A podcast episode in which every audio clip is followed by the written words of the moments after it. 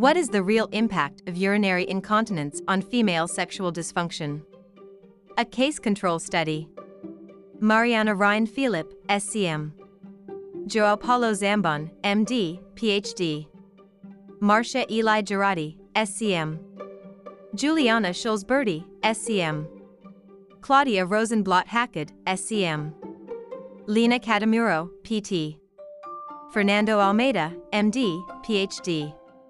Introduction Urinary incontinence, UI, has been associated with negative effects on women's sexuality.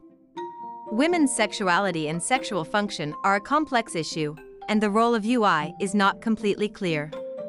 Aim to assess the impact of UI on female sexual function by comparing this population with a control group of continent women.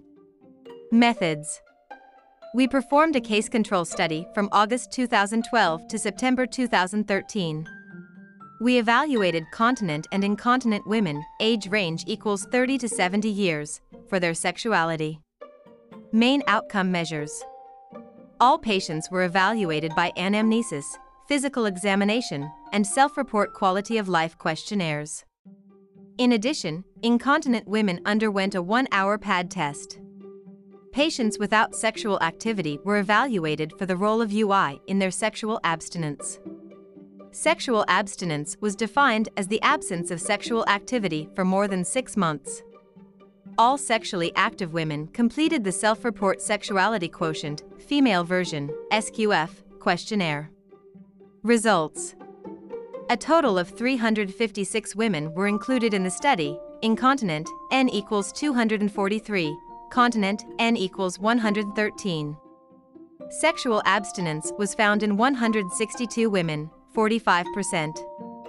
Incontinent women presented a higher prevalence, P less than 0.001, of sexual abstinence than their counterparts, 129, 53%, and 33, 29.2%, respectively. Age, marital status, and UI were found to be isolated predictive factors for more sexual abstinence in incontinent women. Sexually active women, incontinent, N equals 114, continent, N equals 80, presented similar demographic data. Despite a similar frequency of sexual activity, incontinent women had less sexual desire, foreplay, harmony with a partner, sexual comfort, and sexual satisfaction than their counterparts.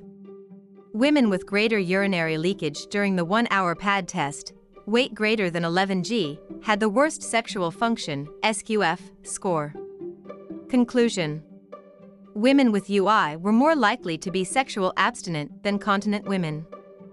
Furthermore, women with UI showed less sexual desire, sexual comfort, and sexual satisfaction than their counterparts despite having a similar frequency of sexual activity.